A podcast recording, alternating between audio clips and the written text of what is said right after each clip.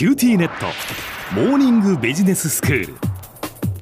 今日の講師は九州大学ビジネススクールで世界の経営環境の変化について研究なさっている村藤勲先生です。よろしくお願いします。よろしくお願いします。先生今日はどういうお話ですか？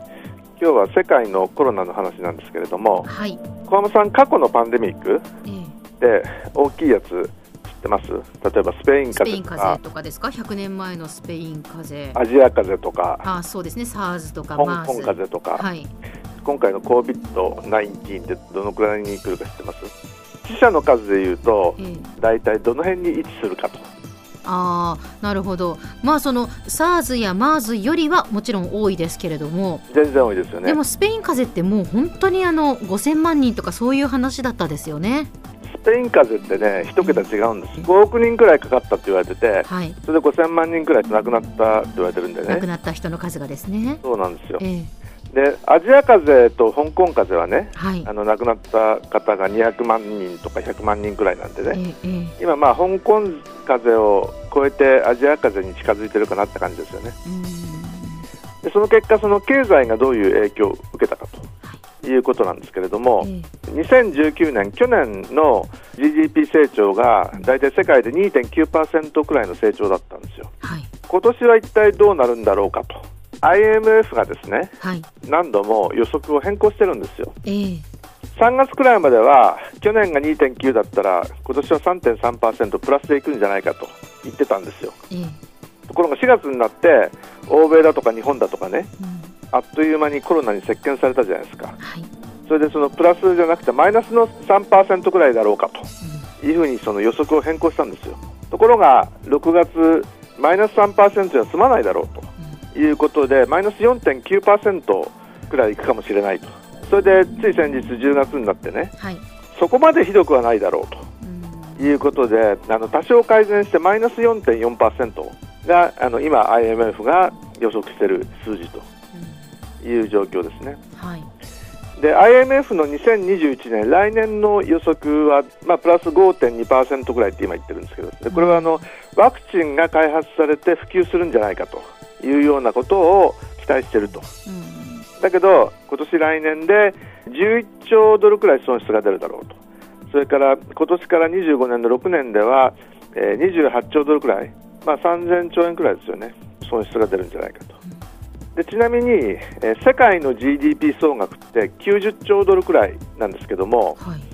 政府の債務割ることの政府の GDP これがその政府の健全性えーを見るのによく使われるんですけどもはい。世界でおそらくあの世界合計 GDP が90兆ドルえーなんだけれども世界の政府債務合計が多分世界の GDP を超えてくるだろうというふうに最近の新聞では言われ始めてるところなんですよ。はい。それでちなみに日本ってどのくらいだか知ってます？日本ですか？まあ日本は相当借り入れがかさんでね。えーえ266%に達したって言われてね。何が266%なんですか？GDP の2.6倍くらいはえー政府債務があるだろうと。もう他の国に比べて圧倒的に大きいんですよ。はい。この GDP にっていうのはまあ国のあの一つの規模を表すものなんでね。えーえそーの規模に比べてそのその国の政府の借り入れがどのくらいなのかとうん。いうことで1倍でもとんでもないとはい。いうくらいの数字なのに日本は2.6倍ぐらいうん。にもうなると。なるほど。で地域別のコロナウイルスの状況をちょっとあの見てみたいと思うんですけれども、はい。アメリカがね780万人くらい10月の半ばくらいでね感染者がいて世界のトップを走ってるんですけれどもえーあのヨーロッパが増えてると。ああそうですね。ヨーロッパでトップ10に入ってきた2カ国ってどこだか分かります？フランスですか？フランスが10位に入ってきたと。はい。もう一つは？もう一つはイギリスでしょうか？イギリスはまだそこまで行ってない。ですイギリスは12位ですね。スペイン。スペインですね。スペインが7位に来てるんですね。ヨーロッパは夏場に経済の再開のアクセルを踏んでね。えーでさらに夏休みをラテン系の国の人なんかいっぱい取ってねあの楽しんだとい。うあたりでコロナが増えてるんじゃないかと。イギリスはコロナだけじゃなくてね EU との FTA 交渉うん。が全然進んでないんでね。え10月の半ばまでにはなんとかしないと EU の首脳会議があるから困るって言ってたんですけども全然決まりそうにないもんでね。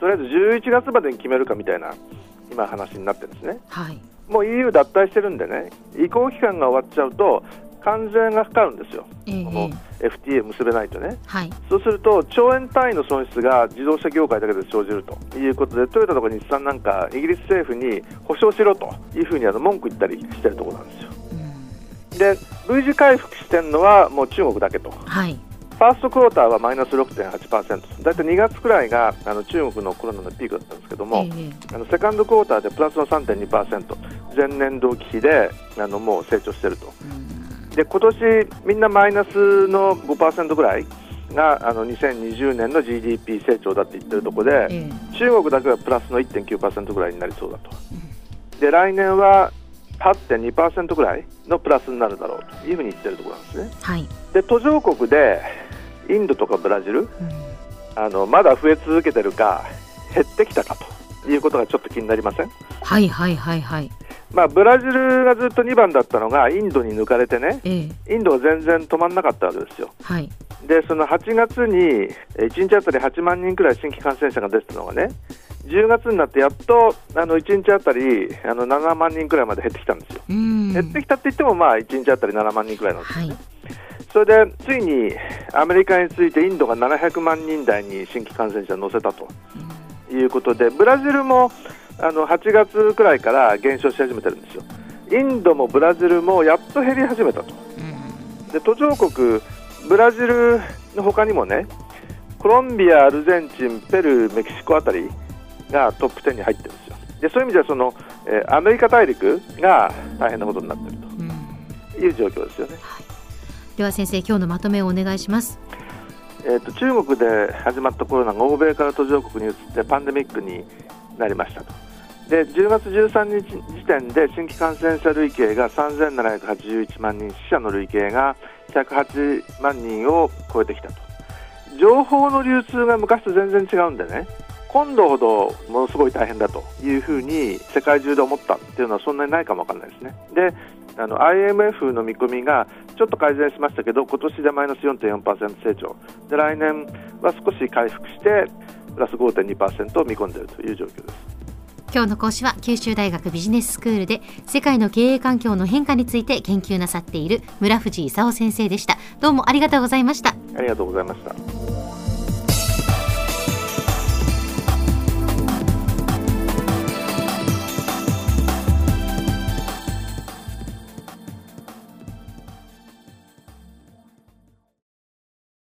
ティーネット。僕が君を守るから。本当に？え？コンピューターウイルスやフィッシング詐欺からは？え？守ってくれないの？ビビックなら全部守ってくれるのに。セキュリティ5台まで無料。光インターネットのビビック